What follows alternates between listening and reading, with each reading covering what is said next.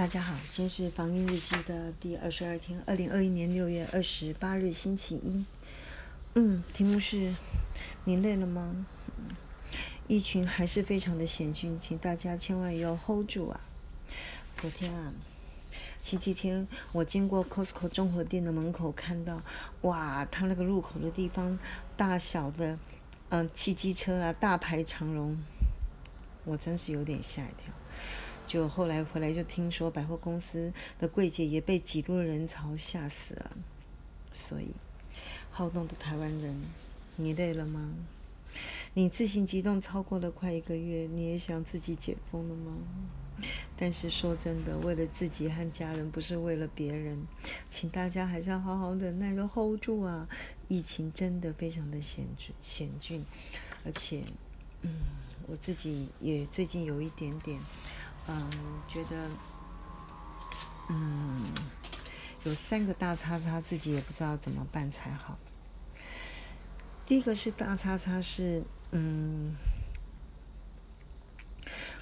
台湾的疫苗采购决策跟政策，不知道为什么这些嗯各个高层在决策者一系列的说法呢，听得六十家人觉得不知所云。总之呢，慢慢的。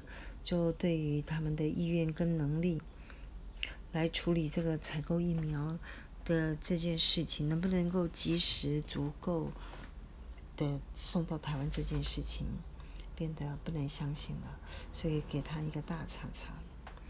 第二个大叉叉呢，是对于他们这次滚动式排法的打疫苗的排序不断的调整。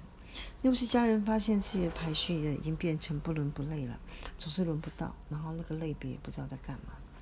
到底什么时候能够打到可可靠的疫苗，变成不能期待了，所以也打他一个第二个叉叉。第三个是更糟的事情，看起来这次变种的病毒 Delta 已经到了台湾来了。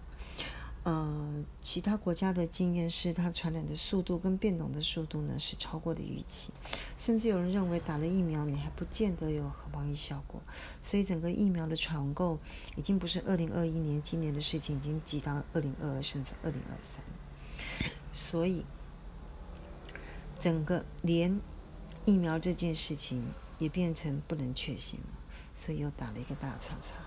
综合这三个大叉叉，嗯，也难怪大家要有点沮丧了。怎么办才好呢？呃，六线还是希望能够振作一下，呃，鼓励一下自己跟大家，还是回到四本人生账的呃基础，本人本事本家跟本钱，还是好好的顾住。呃，想想看怎么办，度过这个难关啊。好，以上。